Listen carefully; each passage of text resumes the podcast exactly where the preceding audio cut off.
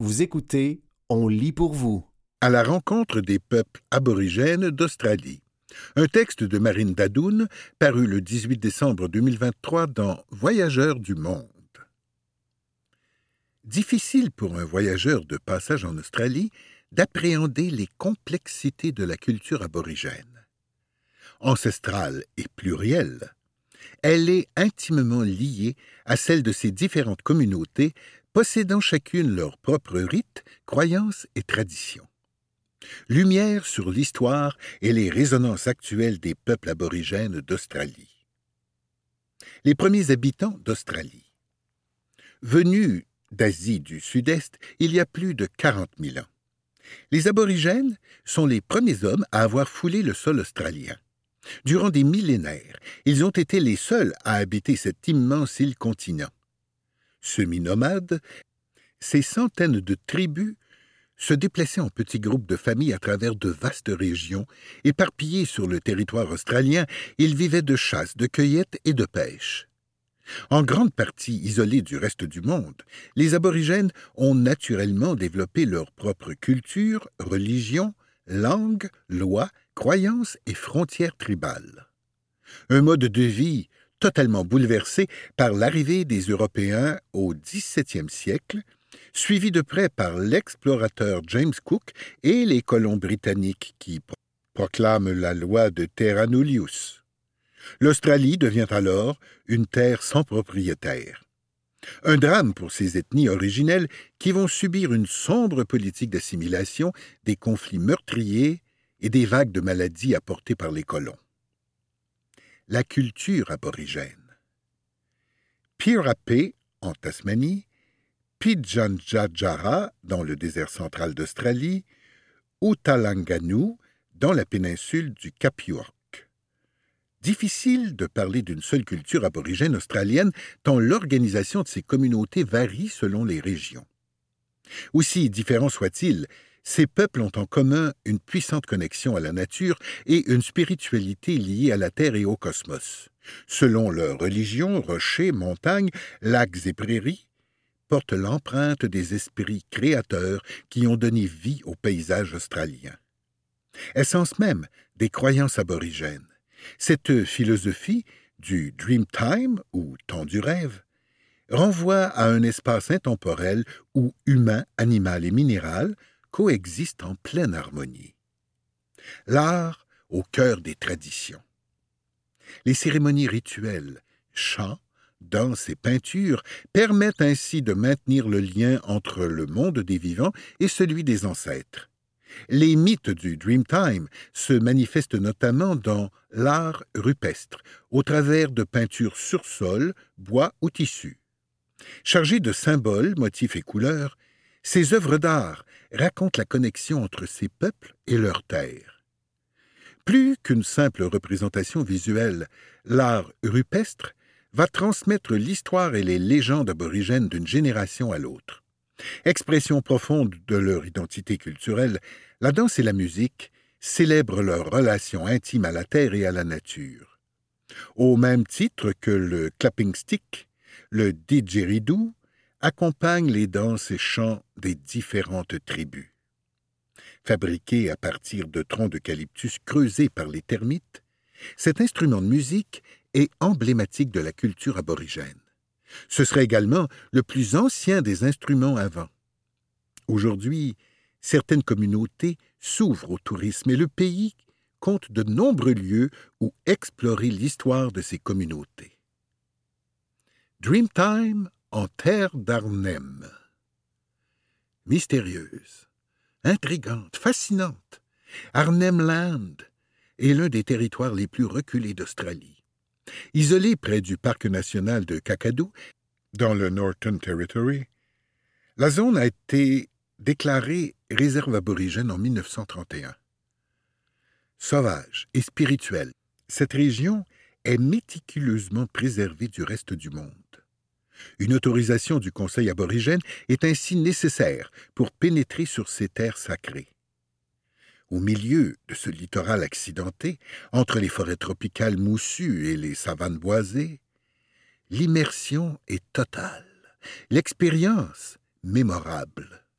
Ici et là, on peut observer des peintures rupestres millénaires à l'image de celle d'Injalak Hill, ce colosse majestueux planté au cœur de plaines marécageuses. Au cours d'une balade sur ce site sacré, ne manquez pas la visite du Centre d'art et d'artisanat d'Injalak. L'occasion unique d'aller à la rencontre d'artisans aborigènes et de les voir peindre sur écorce ou tresser des paniers traditionnels.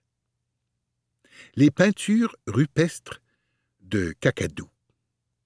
Le parc national de Kakadou marque durablement la mémoire de ceux qui ont le privilège de s'y aventurer.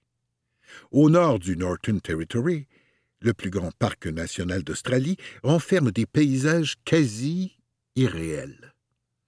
Forêts chlorophylles, falaises de grès, billabongs scintillants, gorges plongeantes, prairies verdoyantes. Ici, le temps semble comme figé. Au milieu de ces décors féeriques se cachent des ensembles d'art rupestres parmi les plus beaux du pays. Plus de 5000 sites ont été recensés, dont seulement deux sont ouverts au public. Yubi Rock et Nourlangi Rock, abritant des peintures vieilles de plusieurs milliers d'années. Non loin de là, les centres culturels et musées de Boali et de Waranjan s'attachent à valoriser le patrimoine aborigène de la région. Viré sur les terres autochtones et sauvages du Kimberley. Rochers ocre à perte de vue gorges vertigineuses, plateaux arides, stations d'élevage. Au nord-ouest de l'Australie, le Kimberley exhibe ses richesses naturelles comme autant de petits mondes à explorer. Région la plus reculée du pays, accessible uniquement durant la saison sèche, c'est l'une des contrées sauvages les plus anciennes et les plus vastes du monde. Territoire des aborigènes, des éleveurs de bétail et des chercheurs d'or, le Kimberley accueille les rêves de tout aventurier. Dans ces décors de savane où l'on ne rencontre nul autre arbre que des baobabs, le voyage prend vite des allures d'épopée hors du temps. Escale entre les plages et décors de brousse du Dampier Peninsula, découverte des mangroves de Rubuck Bay, exploration du parc national de Purnululu et ses fascinants dômes Bungle Bungle en forme de ruche. Les paysages envoûtent et imposent un sentiment d'humilité face à l'histoire millénaire des lieux. Ce territoire est celui des Yawuru, des Karanjari, des Niul et autres peuples aborigènes, et un voyage ici ne saurait être complet sans une immersion dans leur culture. Expérience Wakage, danse traditionnelle, Dégustation de bush food, visite des grottes de Mimbi, haut lieu de spiritualité pour le peuple Guniandi. Autant d'expériences à vivre pour s'immerger dans la culture aborigène dans le Kimberley. Et ouvrez l'œil, le Kimberley abrite des peintures rupestres parmi les plus spectaculaires d'Australie. L'art rupestre de la région serait le plus ancien du monde les aborigènes du Cap York. Côté Queensland, une virée dans la péninsule du Cap York ne saurait être complète sans une visite des parcs nationaux de Lakefield et de Black Mountain. Couverte de forêts vierges sauvages, cette région renferme des sites aborigènes historiques, dont le fameux Split Rock, près de Laura. Cette petite localité perdue dans l'outback organise tous les deux ans un festival de danse aborigène, une aventure incontournable pour qui s'intéresse au mode de vie et au patrimoine de ces peuples indigènes. La légende d'Uluru. Inutile de le présenter.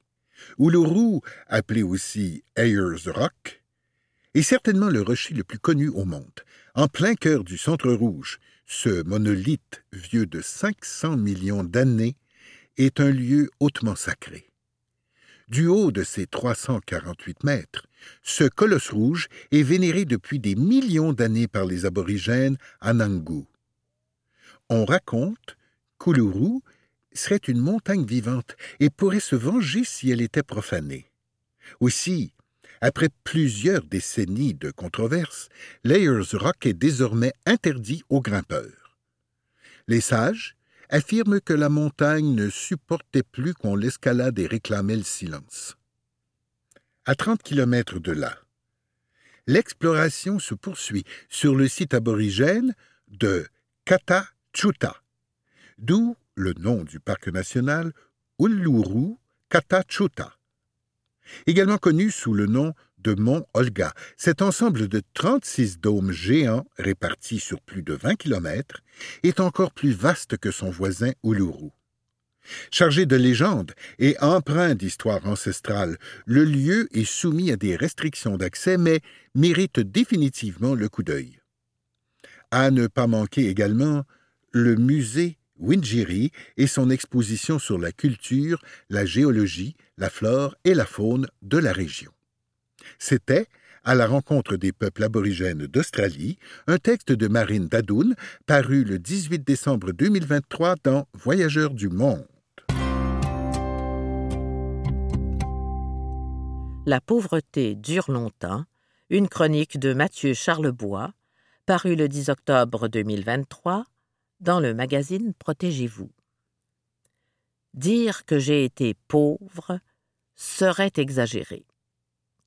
Mais les amateurs d'euphémisme diront que j'ai eu des revenus modestes souvent dans les vingt dernières années. Quand on vide sa plume, comme je l'ai fait longtemps, on évite généralement de penser à la retraite. On se fait croire que c'est parce qu'on aime tellement son métier qu'on veut le pratiquer jusqu'à son dernier souffle. La vérité, c'est que l'argent qu'on a suffit souvent tout juste pour le présent.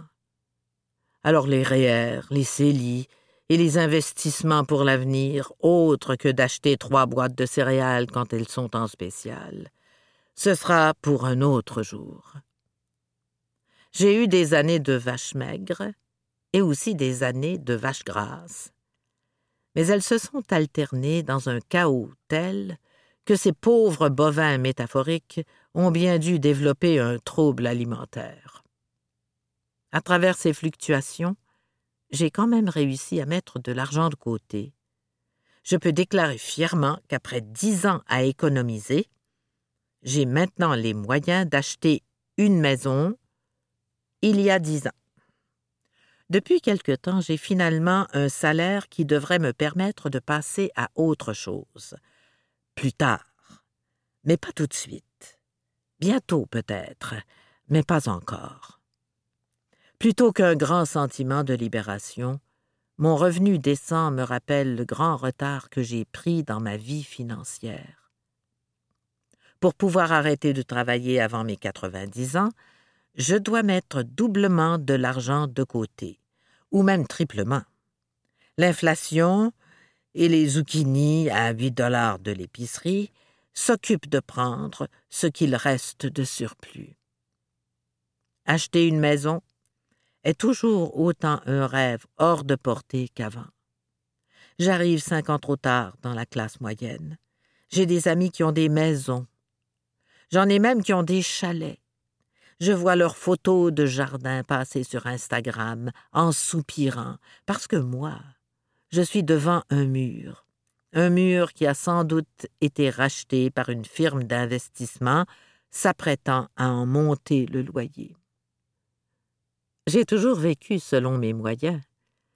Mais maintenant que les moyens en question ne sont plus aussi moyens qu'ils l'ont déjà été, je dois continuer à vivre selon les moyens moyens d'avant que j'aie les moyens. Me suivez-vous? Moyens? Reprenons. Cette fois-ci, avec l'exemple de Jade, mon amie qu'un problème de santé a lentement enterré sous une dette qui donne le vertige. Quand bien même elle se trouverait un de ces emplois super payants qui consistent à crier en faisant des signes de doigts à la bourse, elle ne quitterait pas instantanément son deux et demi mal éclairé. Tout irait d'abord à la dette, et ce, pour quelque temps. Quant à la retraite, son meilleur espoir restera toujours que la terre devienne inhabitable avant qu'elle ait l'âge de la prendre. Souris, Jade. On semble sur la bonne voie. Ce qu'on apprend en arrêtant d'être pauvre, c'est qu'en fait, la pauvreté dure longtemps. Travailler plus fort, comme vont me le conseiller des gens sur Facebook, quand ce texte y sera partagé, ça ne suffira pas. Je travaille déjà plus fort. Le problème, c'est que je travaille fort en 2023 et c'est impossiblement frustrant. C'était La pauvreté dure longtemps, une chronique de Mathieu Charlebois, parue le 10 octobre 2023 dans le magazine Protégez-vous.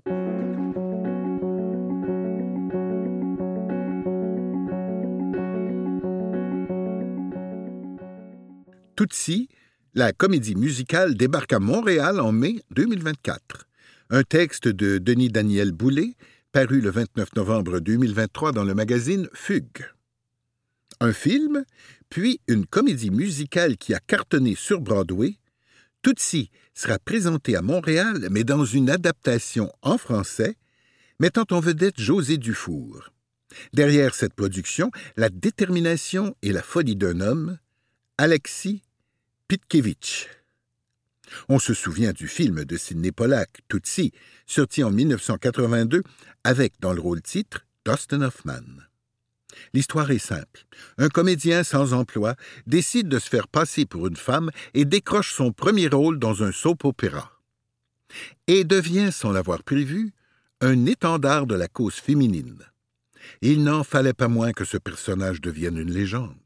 En 2018, Broadway s'empare du sujet et la comédie musicale connaît un succès retentissant et des critiques dithyrambiques, récoltant neuf prestigieux prix, dont deux Tony Awards. Ce succès et le goût de monter à Montréal, Tutsi ne lâche pas un passionné de comédie musicale, Alexis Pitkevich, qui rêve depuis longtemps de monter des comédies musicales de grande envergure au Québec.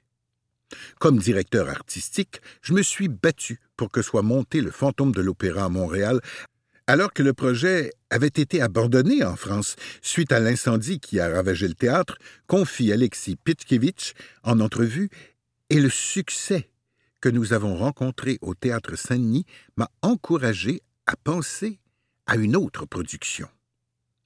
Pour situer le personnage derrière cette adaptation de Tutsi et dont il œuvrera comme metteur en scène, il faut revenir à son amour de la comédie musicale. Il est tombé dedans tout jeune en assistant à La Mélodie du Bonheur. Confidence, il ne doit pas être le seul. J'ai suivi des études à Sciences Po Paris mais mon désir de travailler dans le monde de l'art, et plus précisément de la comédie musicale, ne m'a jamais quitté, et j'ai toujours cherché des opportunités pour y faire ma place, continue-t-il. Sa persévérance paiera, puisqu'il sera capable d'amener le fantôme de l'opéra à Montréal. Et quand il entend parler de la possibilité que le musical de Tutsi arrive par chez nous, il prend contact avec la productrice Guylaine Lalonde et lui fait part de ses ambitions. Grande rencontre avec cette femme. On peut parler d'un coup de foudre puisque l'on commence à parler de l'adaptation de Tutsi en français. On parle aussi de la distribution, se rappelle Alexis Pitkevich, mais sans que je sois associé réellement au projet, jusqu'au jour où Guylaine Lalonde me demande si j'accepterais d'en assurer la mise en scène, tout un défi. Mais, pour avoir vu Tutsi à New York, je connais l'œuvre sur le bout des doigts. Énorme défi, mais le jeune homme, dans la jeune trentaine, a la fougue nécessaire pour le relever. Il a l'ambition de réaliser ses rêves. Quand je suis sûr de ce que je crois et de ce que je veux, je mets tout en œuvre pour y arriver, affirme-t-il dans un rire. Cependant, avancer sur une telle production il ne peut le concevoir sans un grand travail d'équipe qui passe aussi bien par le lien avec les artistes sur scène que par celui avec toutes celles et tous ceux qui concourent à un succès assuré, aussi bien pour les décors, les costumes, les lumières. Alexis Pitkevich préfère parler d'une nouvelle création, même si le livret et la musique portent la signature de Robert Horn et David Yazbek, le librettiste et le compositeur de l'œuvre sur Broadway. Je parle d'une nouvelle création parce que Nous avons adapté l'œuvre en français pour un public français, ce qui implique des changements, et parce que nous ne sommes pas sur une scène de Broadway, explique Alexis Pitkevich. Bien sûr, l'action se passe sur une scène de musical, Tootsie devient chanteuse et doit cacher son genre, mais nous souhaitons faire vivre une expérience unique aux spectateurs et aux spectatrices, quelque chose de grand, de merveilleux, quelque chose à grand déploiement, avec des paillettes et du strass, bref, de peut-être amener quelque chose de Broadway à Montréal et pourquoi pas de développer une tradition de la comédie musicale. Il y a un public pour cela. L'histoire de Tootsie est ancrée en 2023 et toutes les questions et les enjeux actuels autour du genre, de l'expression de genre, des LGBT se retrouveront mais de façon dédramatisée. C'est un spectacle qui s'adresse à tous les publics sans restriction d'âge, et nous souhaitons qu'ils aient le maximum de plaisir, en tout cas autant de plaisir que nous en avons actuellement à travailler à sa création. En écoutant Alexis Pitkevich, emballé par son projet, on se dit que la mélodie du bonheur qu'il écoutait enfant l'a transformé en marchand de bonheur. On en redemande. Info Tutsi du 11 mai au 9 juin 2024 au Théâtre Saint-Denis, spectacletutsi.com. C'était Tutsi, la comédie musicale débarque à Montréal en mai 2024, un texte de Denis Daniel Boulet, paru le 29 novembre 2023 dans le magazine Fugue. Luc Provost dans Hosanna ou La Scheherazade des pauvres, un texte de Denis Daniel Boulet, paru le 28 août 2023 dans le magazine Fugue. Luc Provost a rangé pour un temps son costume de Mado pour celui, moins éclatant, d'Osanna, le personnage flamboyant et dramatique qui traverse l'œuvre de Michel Tremblay. Osanna, redevenu Claude Lemieux, qui, à l'aube de ses 80 ans, végète dans la solitude de son appartement. Aigri, il n'a toujours pas digéré la trahison subie il y a cinquante ans. Luc Provost, qui rêvait de jouer un autre personnage que Mado, voit son rêve se réaliser dans un rôle de contre-emploi, bien loin des maquillages outranciers, des paillettes et des plumes dont il aime se revêtir. Il y a longtemps que je me posais cette question, mais c'est tout récemment que j'ai décidé de mettre sur pause le personnage de Mado et de tenter autre chose sur scène, confie Luc Provost dès le début de l'entrevue. Puis Michel Morin m'a approché. Il m'a parlé de son projet d'adapter le dernier roman de Michel Tremblay, Osana ou la Scheherazade des pauvres, et d'y insérer d'autres parties de son œuvre où le personnage d'Osana apparaissait, et d'en faire une pièce de théâtre. Puis, à la fin de notre rencontre, à ma grande surprise, il m'a demandé si j'accepterais de jouer cette Hosanna vieillissante, revisitant ses souvenirs. Luc Provost a demandé un temps de réflexion avant d'accepter. Mais il savait au fond de lui-même que la réponse serait oui. Je crois que j'ai pris un temps de réflexion pour me rendre compte véritablement de ce qui m'arrivait. Je ne pensais pas qu'une telle proposition arriverait si vite avance-t-il dans un rire.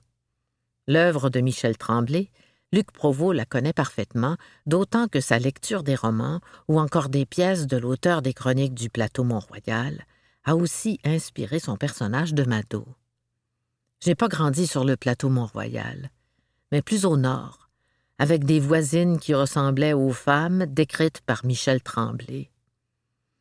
C'est donc un univers qui m'est familier et qui me touche beaucoup, ajoute Luc Provost, un univers qui m'est proche. D'autant que Michel Tremblay, qui a donné son accord pour cette adaptation, était très content que Luc Provost, alias Mado, ait accepté de s'insérer dans la peau de cet homme vieillissant, mais qui n'a rien perdu de sa verve et de sa langue de vipère. Contrairement à Hosanna jeune, la Hosanna isolée a perdu de sa superbe donc, pour Luc Provost, le défi est de taille, car il devra jouer dans la retenue. C'est un vieillard aigri qui n'a rien fait de sa vie pendant cinquante ans, sinon regarder la télé ou rester sur sa galerie à boire du gin et à fumer. C'est donc un jeu sur scène plus introverti, bien loin de celui d'une drag queen, explique Luc Provost. En plus, c'est un homme beaucoup plus âgé que moi, fatigué, usé, ce qui demande tout un travail. Mais en même temps, c'est super excitant, car je voulais sortir du registre de Mado, sortir de ma zone de confort. Pour faire un court résumé de la pièce, nous sommes en pleine pandémie. Osana reçoit un journaliste de Fugue qui veut écrire sur elle. Il doit rester plusieurs jours avec elle et donc l'écouter raconter sa vie, dont certains épisodes sont représentés par d'autres comédiens comédiennes. Il y a trois Osana sur scène, en fait, continue Luc Provost. Mon personnage d'Osana, Osana enfant et Osana au temps de sa gloire, et on reste très proche du roman de Michel Tremblay. À travers l'histoire tragique d'Osana, c'est aussi un retour sur l'histoire des communautés LGBTQ2S, puisque le sida sera évoqué, les conditions de vie des homosexuels de l'époque, ou encore l'isolement et la solitude que peuvent vivre aujourd'hui des gays vieillissants qui, comme Osana, se retrouvent en marge de la société et qui se raccrochent à leurs souvenirs. Mais est-ce la fin de Mado? Point sans faux. Même si Luc Provost espère qu'on lui fera d'autres propositions, comme de jouer du Molière, Mado ne sera jamais très loin. Elle fera toujours des apparitions au cabaret qui portent son nom, et puis il y aura bientôt la sortie d'une biographie sur la vie de Mado, soirée intime avec Luc et Mado, qui pourrait, ne sait-on jamais, faire l'objet d'une adaptation théâtrale. En attendant, nombreux sont celles et ceux qui ont hâte de voir Luc Provost dans un rôle de composition, là où plusieurs ne l'attendaient pas, et c'est tant mieux. Info Osana ou La Scheherazade des pauvres, à partir du 12 septembre 2023, plus 19 autres dates, Texte Michel Tremblay. Adaptation et mise en scène Maxime Robin. Théâtre Le Trident. grandthéâtre.qc.ca. C'était Luc Provost dans Osana ou la Scheherazade des pauvres, un texte de Denis Daniel Boulet paru le 28 août 2023 dans le magazine Fugue.